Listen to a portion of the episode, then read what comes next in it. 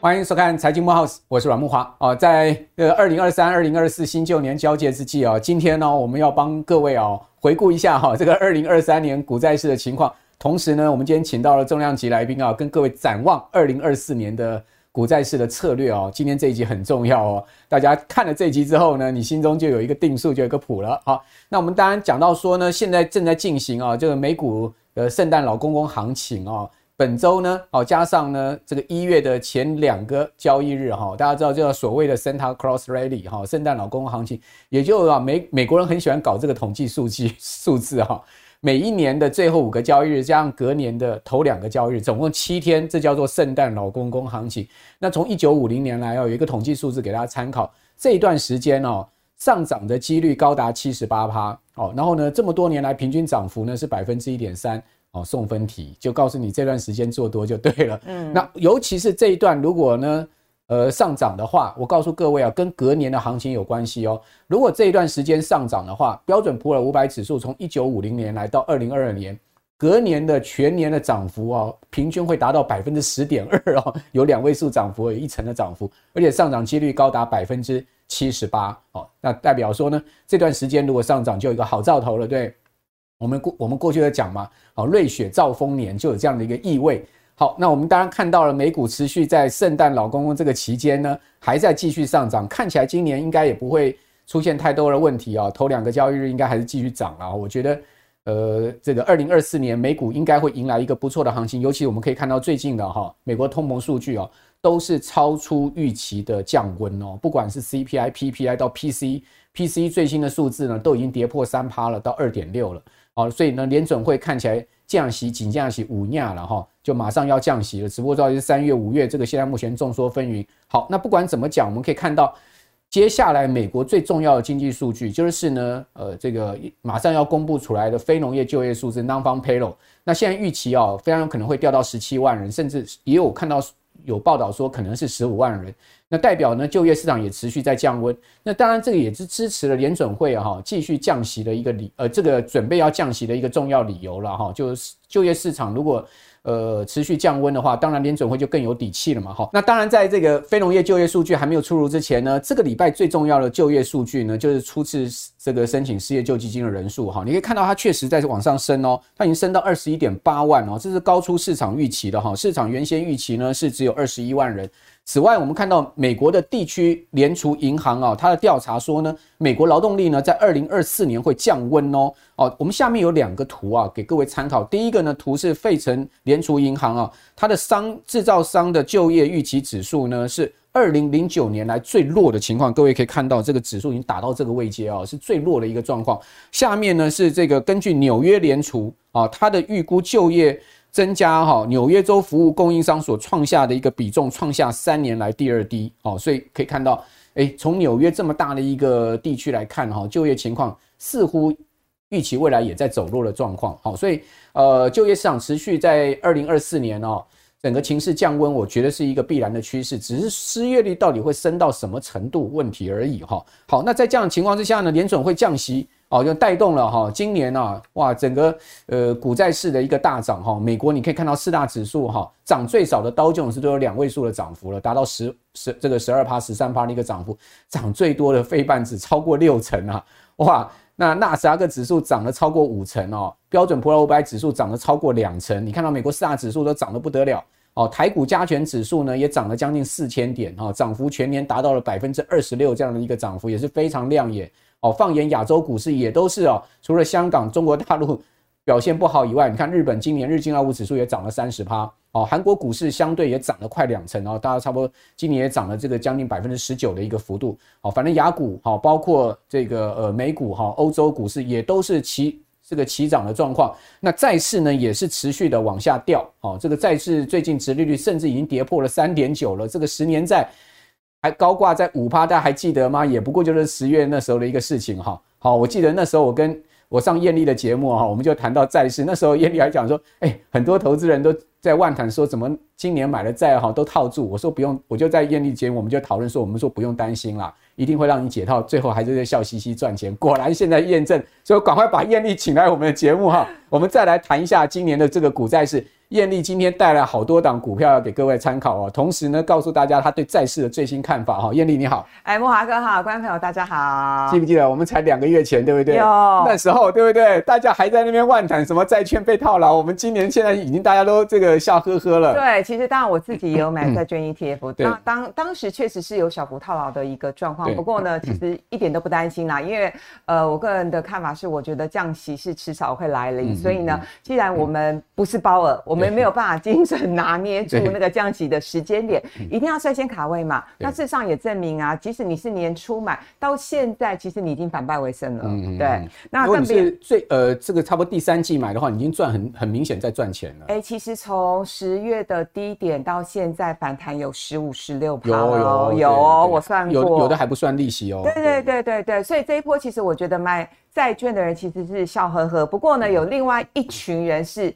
还没有买的，很焦虑，他们很担心说现在买会不会套牢？现在还可以上车吗？呃，我的答案是 yes。OK，有几个原因哦。那第一个原因是我们看到最主要的一些相关的经济数据，比如说像呃美国公布的最新的呃这个呃 PCE 的一个年增率，那核心 PCE 的年增率呢是扣掉能源跟食物波动比较大的这些商品之后呢，呃最新的一个数字是掉到三点二趴。对，那这三点二趴跟高峰比较起来，五趴之多比较起来，其实掉。掉很多了，表示联准会打通膨真的有效。嗯、那既然这样的一个情况之下呢，第一个不必再升息了啦。然后第二个，如果大家注意去听鲍尔在上次的利率会议结束之后，他的记者会有讲一句重点，我觉得这句话其实是重中之重。我发现很多的财经节目都没有提到，他说，就算二零二四年美国经济没有衰退。联准会还是很愿意来降息。对，我听到“很愿意”这三个字，哇，价值连城。我觉得债券 ETF 就会喷，果然就是喷了。好，那我刚刚回答说，我觉得答案是 yes，是第一个。我觉得明年，当然不管是三月降息，还是五月或者是六月降息，都会降嘛。好，然后第二个就是说，既然我们不是神，你没有买，没有办法买在最低点。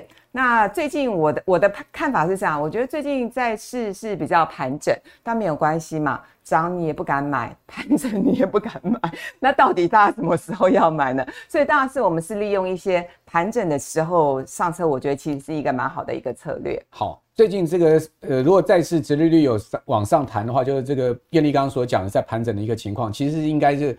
呃，二话不说，好，先卡位再说，对，对不对？对，那当然就是债券的产品是蛮多的哦。嗯、那要特别提醒大家的，就是说，因为其实有呃头等债、非头等债等等哦。那我个人还是觉得呢，会建议大家就是锁定比较长天期的头等债。哦，所以你比较不考虑美债吗？啊、哦，其实美债我觉得也不错，嗯、就是大家都可以做一些选择。嗯嗯 okay、那当然，如果你是对于现金流比较呃在乎、比较执着的人，因为我们现在。台湾很多退休族，或者是将近退休的，甚至我周围有一群人，明明就是三十岁的小朋友，他们也会觉得，也会希望每个月要打打造被动收入。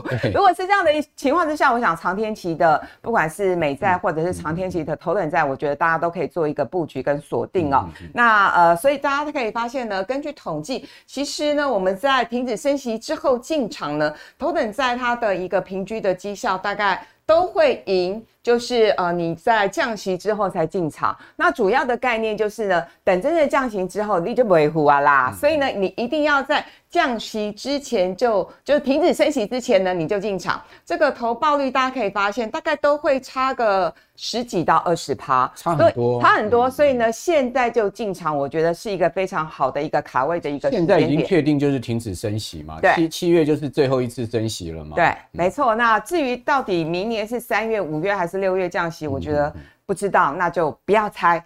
好，那这个回答一下木华哥刚刚其实问的另外一个问题哦。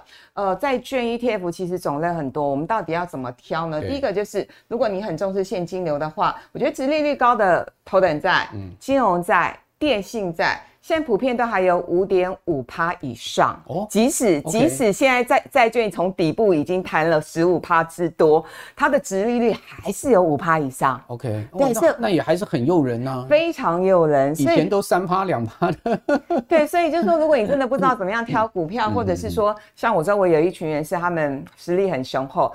有个闲钱五百万、一千万，那我觉得这些商品就很适合大家。进可攻，退可守嘛，哈。好，那如果说大家是想要赚这个资本利得的话，跟我一样，我们很贪心的话，当然长天期、长天期的债券的商品会比短天期的 ETF 要。呃，更容易赚到呃资本利得，因为呢，长天期对利率的敏感度比较高，所以我们现在买长天期的人就是期待的就是明年加速降息啊。好，那第三件事情就是，我觉得因为债券的商品真的很多，那我会希望观众朋友要做的就是，我们要去思考一下你的核心跟卫星的一个配置，意思就是说，其实市场上也是有一些新兴市场债的 ETF，那坦白说，新兴市场债。配息更好，对，但是因为它波动也比较大，它的违约风险也比较高啦。对，那可能有一些是有中国的成分，嗯、或者是有其他比较新兴市场、亚洲比例比较高的呃的的地方哦。所以就是既然波动度比较大的话呢，我觉得新兴市场再会比较适合当做你的卫星资产。那核心资产，我觉得还是长天期的美债或者是头等债，特别是头等债，我觉得非常适合当做。呃，这个核心资产，因为它进可攻，退可守。是。然后另外就是要注意流动性跟折溢价。其实流动性这件事情，我倒是不太担心，因为呢，市面上现在比较人气比较夯的几档。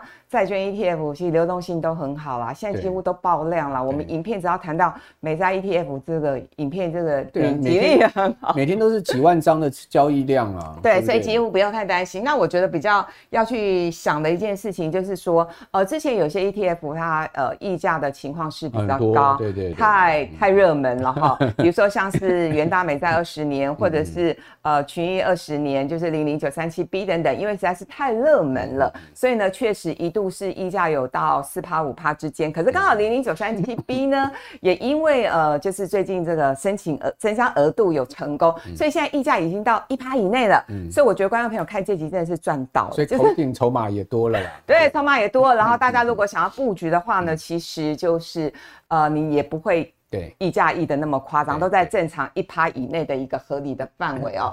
那当然，大家会问说，现在高值利率买真的是一个高胜率吗？那我也帮大家做了一个统计哦。那现在呢，头等债的殖利率大概有落在五点五到六趴之多。那这张表格是统计在今年呃十一月底哦，所以十一月底的时候还有六趴多。那大家可以看一下，如果说是六趴多的殖利率进场的话呢，后两年的平均报酬率大概还有十四趴，后三年、后四年甚至是来到三十一趴。嗯，这个概念是什么？因为当你的殖利率来到六趴到七趴的水准的时候，就表示你前面跌比较深了，对，所以你的殖利率就往上冲了。对，当你前面跌比较深了，一旦启动降息循环，我觉得后面的。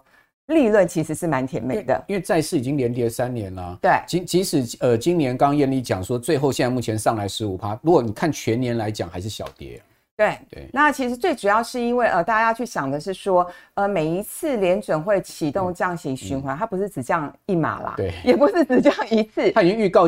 这个二零二四年就要降三码了。对，那三码其实是现在市场普遍的看法，最，最低标了。对，最低标。那市场上有一些专家是认为是六码。那像我们的好朋友郑天一老师，他是喊七码。对，如果我我我觉得啊，坦白说，手上有债券 ETF 的人都都会很希望这样这样的又快又急又多哦。那那大家可能这个从另外一个角度来看说，如果降这么急，降这么多，是不是意味着景气衰退？对，我觉得降。降的降超过六码哈也有风险，嗯，就像你讲的，降降超过五六码，降七码甚至这么高，一定代表 something wrong 了。对，那所以是不是两年降六码七码会比一年降六码七码来得好？我们我们这个中性一点嘛，对不对？对对对对对。那如果两年降个六码到七码，哎，其实这个报酬率其实二三十趴的利润是值得期待的哦。好，所以呢，我想这样子的一个统计就让大家参考。嗯嗯嗯、那刚刚有提到零零九三七 B，主要是因为它是呃今年以来新发行的。债券 ETF 里头人气非常夯，然后我周围有很多朋友买的，所以我们今天花点时间来帮大家上上课，来帮大家分享一下这档 ETF。其实这档 ETF 的这个殖利率，大家可以发现哦，它的殖利率到十一月底的时候大概是六点二趴，那到最近大概是至少还有五点六、五点七左右哦。所以呢，我们现在进场的话，你也可以有几个概念。第一个概念就是先锁利，因为事实上它跟其他的美国呃政府债还有投资。等级再比较起来的话，大家可以发现，呃，过去这三年它的殖利率都有比较高一点点。嗯、那以呃今年呃十二零二三年十一月来说的话呢，呃零零九三七 B 它的这个呃值利率大概是六点二趴。跟美国政府债的四点六趴，还有投资等级债的五点八趴比较起来，其实都有略多一些啦。对。所以呢，我现在我想现在布局就是第一个你是锁利，嗯、第二个就是呢，我们期待的就是降息行情，然后赚资本利。它略多一点，就代表是因为它的选债策略，对不对？对，因为它大部分都是 BBB 等级的、哦、呃一个债券。那 BBB 等级的话，就是如果对债市、对债券商品略有概念的人就知道说，呃，它跟其他 A 级比较起来，它的殖利率、它的配息又会多一点点。所以我觉得这个。商品其实蛮适合很在乎现金流，然后希望配息配多一点的族群，其实很适合买这个商品。但但它又是这个投资等级，对，它又是投资等级，对。然后大家会担心的是说，那 BBB 级的违约率会不会高一点点？大家不用担心，既然都是投资等级债，其实那个违约率的。差不了多少，对。过去经验，投资等级债的违约率都低于一趴以下。没错，没错。那特别是我，我个人的看法是，我觉得二零二四年美国经济软着陆的可能性会比较高一些些。嗯嗯嗯、所以呢，这些头头等债就算 BBB，我觉得它的违约率的那个 实在是大家不用太担心，不用想太多了哦。好，那我们再来帮大家 分享一下这个九三七 B 的呃这个。选股的一些逻辑跟它的一个分配的产业的一个状况，大家可以发现它最大的优势就是它的单一产业上限是十趴，蛮分散的啊，有电信、金融、医疗、能源等等啊，我觉得还蛮多元的。那它前十大发行债都是美国的知名企业，像甲骨文啊、华纳啊、联邦快递等等，所以其实我我觉得这档债券其实是蛮有特色的。那同时呢，它跟其他呃今年以来新发行的呃，债券 ETF 最大不一样的地方是，它是少数有 ESG 概念的债券 ETF。那其实 ESG 是我们未来的投资趋势。对，那特别是今年、明年呢，美国、欧洲都有一些新的减碳的。政策要上路了，那对，那所以呢，如果有这样子的，不管是债市或者是股票型的 ETF，有 ESG 概念的，其实都会比较受到投资人的肯定哦。那同时我们也刚刚有提到说，它是 BBB 级的，然后也是锁定长天期二十年期以在的一呃二十年期以上的公司债，然后还有另外一个优势是我个人蛮喜欢的，九三七 B 呢，它锁定高值利率，只纳入票面利率大于四点五八的债券，所以刚刚。观众朋友一定会觉得奇怪啊，同样都是投资等级债，为什么九三七 B 它的殖利率会比别的头等债的 ETF 要来得略高，高了零点五帕到零点七帕之间？主要的原因就是在这边。那当然呢，嗯、小资价嘛，十五十六块钱，非常的亲民。OK，因为它才刚挂牌，对不对？对。哦，所以说它是挂牌价十五块，呃，跟一般现在目前这个头等债 ETF 来讲的话，就是。相对价格就低很多了。对，因为其实目前市面上有别的头等债，大概有的是二字头，嗯、那你相较还有三字头，对，也有三字头。那一字头当然是比较亲民哦。嗯、那呃，就是我们可以发现呢，九三七 B 呢，它相跟其他的呃，就是这些债券 ETF 比较起来，嗯、我觉得各有各的特色了哈。比如说像零零九三三 B，呃，零零九三三 B，国泰金融债呢，其利率配息也配得不错，不过呢，它就是没有 ESG 的概念，所以九三七 B 有 ESG 的概念。那同时呢，我刚刚有不停强调，就是我个人蛮喜欢它的一个优点，是一个特色，是它只纳入票面利率大于四点五趴的标的。那同时呢，又有收益平准金。其实我自己买的债券 ETF 里头，我另外一档有一有一档是没有收益平准金的，它确实配息上面有一点浮动。但如果呢，其实因为很多人买。债券 ETF 买这个头等债，就是为了它要稳定的现金流、稳定的配息，所以呢，呃，有收益平准金这件事情来说，我觉得其实对想要有现金流规划、有理财规划的人是一个更好的福音啦。等于说，对这个呃现金收入的预期就不会有太大的变化，对不对？对，否则的话一下高一下低，哇，这个退休族来讲，如果说这个钱是要用来生活支出的话，当然就会有比较困扰。对，那大家应该应该很好奇，九三七 B 呃。今年以来的绩效如何？其实它今年以来的绩效也还有十五趴。那如果我们回溯哦，因为毕竟是新的 ETF，回溯的历史经验也是蛮重要的。二零一九年开始降息的话，九三七 B 它的报酬率有三十点三趴，那相较于美元投资等级在二十四点一趴，又多了六趴哦。Oh, 所以呢，okay, 所以绩效好，uh. 然后配息配得好，我觉得这个是蛮蛮受到大家肯定的。既赚息又赚价差。对，那其实这张手板呢，要特别跟大家分享的就是说，市场上很多的债券 ETF，嗯，呃，当然我们还是会建议大家，我们锁定的还是头等债。哎，这个就上课了，这是三大信评公司的 rating 啊。对对对，嗯、我们还是希望大家锁定的是头。头等债，那头等债其实有分嘛，哈，这个违约率最低的就是 AA，那 BBB 呢多一点点，但我刚刚已经有跟大家分享强调，就是说，因为呃，我认为二零二四年美国经济软着陆的可能性是比较高，所以即使是 BBB，我觉得违约率也大家也不用太担心。那非头等债呢，大概就是 B 还有 C，那非头等债他们现在的这个现金值利率大概有。少一点八趴，多一点有十二趴。就我们一般讲的这个呃高收益债了。对，莫华哥是比较客气啦，高收益债其实就是垃圾债啦。垃圾债就美国讲的那江棒嘛，junk bond。对对对对对，那当然其实高收在今年的呃，因为也都还没有真正违约啦，所以今年的高收债的。呃，报酬率也不差，但是呢，会希望就是有些观众朋友会比较担心说，那二零二四年下半年是不是会有一些投资上的变数？有可能啊，如果你刚刚讲，如果真的是降到七码八码的话，真的有可能经济衰退啊。对，那如果万一对，对，有一些公司可能就会违约啦。对，所以呢，我想如果比较稳健保守的族群呢，我们还是会建议大家以头等站为主哦。嗯嗯，好哇，这个艳丽一口气跟我们讲了这么多啊，这个投资债券的 paper 哈，而且还介绍了零零九三七 B 这档。呃，债券 ETF 啊，给我们所有观众朋友参考。领导今天探丢了哈，讲实在，呃，确实哈，这个 Fed 哈，二零二四年降息哦，也不是只有艳丽讲说呢，债券可以买。你可以看到那个看空美股的，但是他看多美债的这个美银哈，美银全球研究对基金经理人的调查显示说呢，哦，这个投资人哈，这个持有的这个债券里面的部位增持到二零零九年来最高水位哦，哦，所以。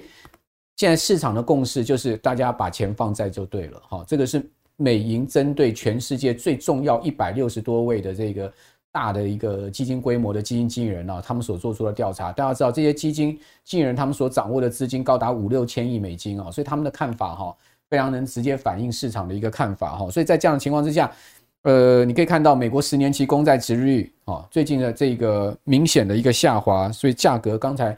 呃，这个艳丽有讲嘛，这一段时间其实大概从十一月初一直到呃十二月底哈、哦，已经弹升了大概有十五趴了。嗯。哦，那甚至什么那个有一些债券 ETF 是那个两倍的，那个更可怕，那都是二三十趴了，对不对？但我们不是建议大家去买那个杠杆的啦哈，我觉得杠杆的 ETF 你只能短线持有哈，不能长线投资。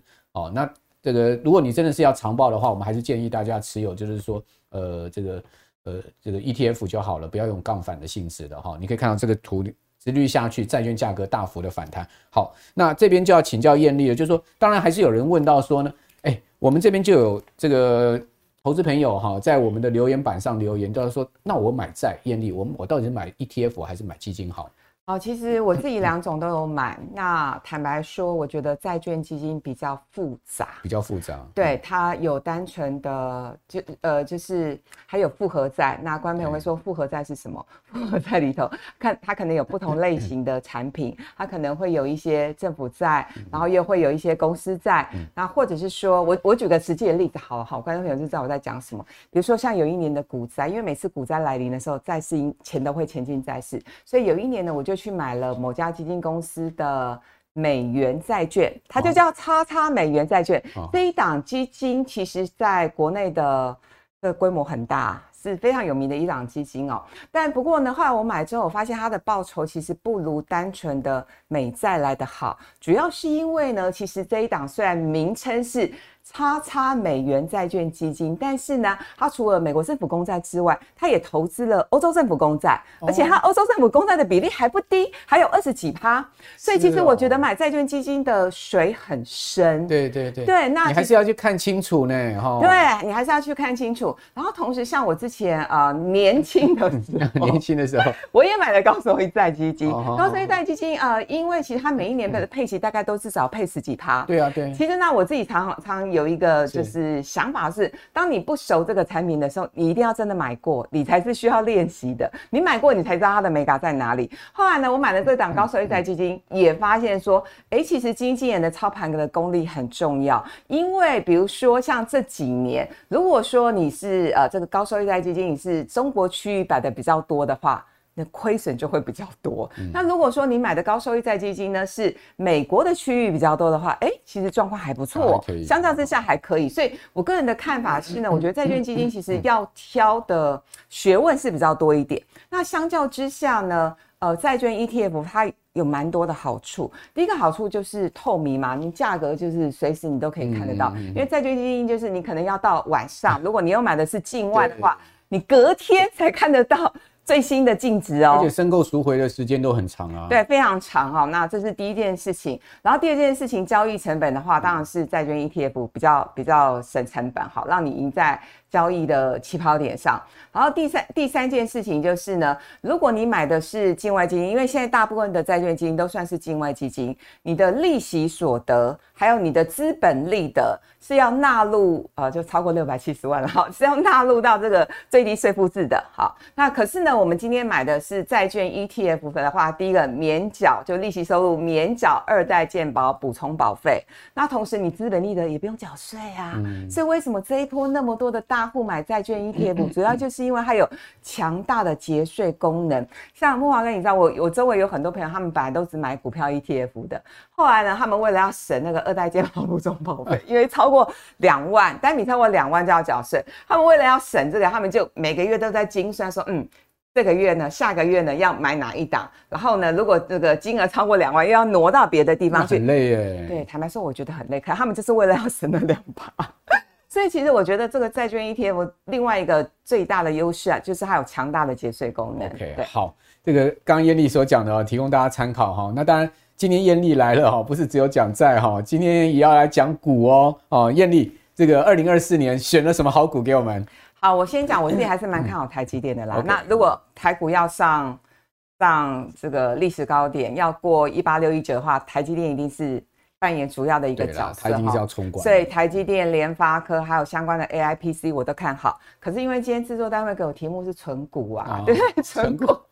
这个单位就是要考验一下你的功力啊，存就是只要稳健嘛，对不对？因为你可能要存三年、存五年，每个人存的时间不太一样哦。那我觉得有两个区块可以跟大家分享。第一个区块还是金融股，因为呢，金融股。呃，我想今年的获利比就二零二三年的获利比二零二二年要来的大幅成长，好太多。对，很多公司哦都是成长个三成啊、五成、六成到七成、八成，当然兆丰金是成长最多。然后其实这一波我们可以看到，十二月以来外资买超第一名的金融股。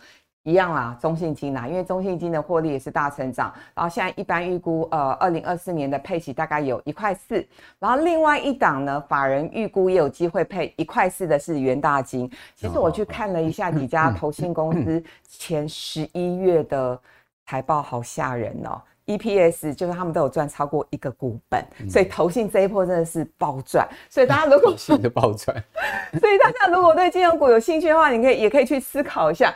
哪几档金控股旗下有投信公司、基金公司，它的 ETF 发行发的特别好的还，还有证券公司的。对，所以呢，今年手续费现在成交量也都要三千亿了。对，所以我觉得元大金，嗯、然后富邦金，富邦金是因为它在股债上面都有很积极的配置跟琢磨，哦哦哦所以我认为呢，富邦金特别是呃二零二四年美国降息之后呢，对于满手都是债券的。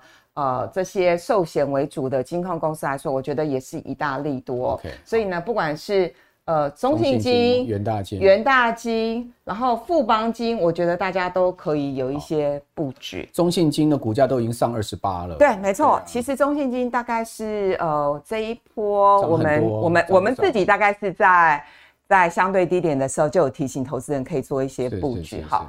然后另外这个板子呢？这个表格我自己也很喜欢，是帮大家统计的是，呃，鼓励这三年连续成长，每一年都有成长啊，这个不得了，每一年鼓励都有成长，然后它的呃填息的天数也很快，以及第三个标准是呢，今年上半年因为全年还没出来，至少今年上半年的业绩跟 EPS 呢也要持续成长。好，所以符合这个条件的不多啦，因为光是鼓励每一年都要成长，我觉得光是这件事情就会打败很多公司了哈。宏全，我记得我之前在推荐跟大家分享宏全的时候，股价八十几块，哇，现在已经一百二了。那大家就说它呃。在这个就是拿到了一些新的订单，同时呢，在东协有一些新的扩张，它布局的不还蛮完整。对，布局的很完整。然后大树，我最记得阿格丽的笑话，虽然他今天没有来哈。阿格丽说，生了小孩之后呢，每天都去。没有每天啦，至少两三天啦，就去大树买尿布，所以呢，他对大树的业绩有贡献。那大树其实，哎，这个业绩也很好。那另外呢，像中珠之前有被拖累到，就是中国市场有被拖累到。可是大家如果有兴趣的话，可以把它的线形调出来看一下。对，它其实在低档。对，它其实已经在相对的低档。然后最近法人也有一些陆续的一个买超哦。那另外汉翔嘛，军工股嘛，那现在呢，呃，我们台湾也要扶持自己的军工的军。是国防的一个实力，所以我想这些公司其实都还蛮蛮值得大家做一些留意。那信邦是真的涨很多的，就大家 看看吧，看看因为真的涨太多了。最近这几天信邦也是在动了哈。对，好，那刚刚艳丽所讲的这八档股票跟金融股就提供大家参考。哇，今天大家谈丢了哈，这个看我们节目今天赚到哈，今天艳丽是把这个股债一网打尽哈，在。二零二三年的年底哈，给各位一个方向的指引哈，相信大家呢应该收获也非常多了。好，今天非常谢谢卢艳丽，谢谢木华哥。好，那也谢谢我们观众朋友的收看哈，提供给我们所有观众朋友一个非常重要的新年大礼包哈。那我们就下次见喽，拜拜，拜拜。